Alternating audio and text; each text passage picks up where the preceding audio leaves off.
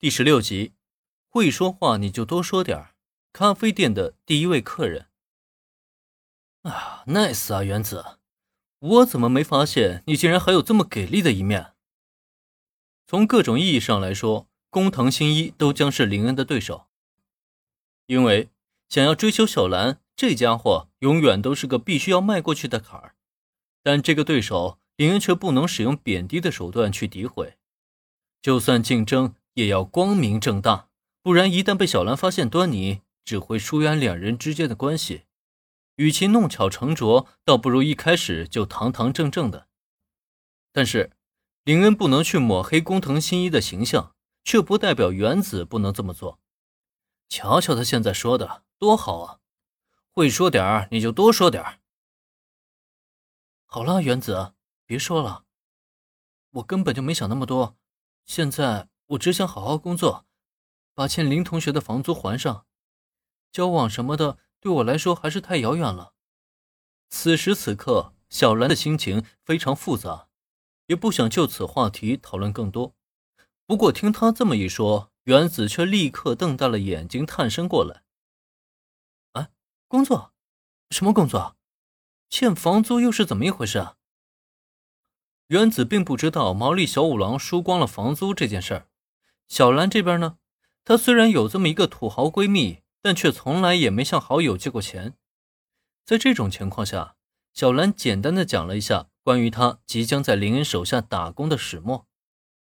那么，在了解好友的难处之后，原子说：“毛利叔叔怎么这样啊？实在太不靠谱了。小兰，如果你真缺钱的话，就直接跟我说呀，反正我的零花钱很多。”你什么时候有钱再还给我就好了。眼见原子上一句还在谴责不靠谱的毛利小五郎，下一句转头就打算借钱给小兰，这让林恩的心中禁不住的一急。如果小兰真有了钱，那他到手的优秀员工岂不是要飞了吗？不用了，原子，如果可以的话，我想靠自己的努力去工作赚钱。还好，小兰并没有让林恩失望。对于原子的好意，他果断选择了拒绝。他不想在这方面欠好友的人情，哪怕人家完全不在乎。啊，这样啊，那也好。不过林同学的咖啡店嘛，真好呢，可以一起工作，一起上学。原子很清楚小兰的性格，遭到拒绝，他也没有再继续坚持，只是提到林恩的咖啡店，原子却突然扁了扁嘴。在这一刻。他是真的很羡慕小兰，不仅跟林恩住在上下楼，可以一起上学，甚至现在连工作都在一起了。如果铃木同学有时间的话，随时欢迎你去店里做客。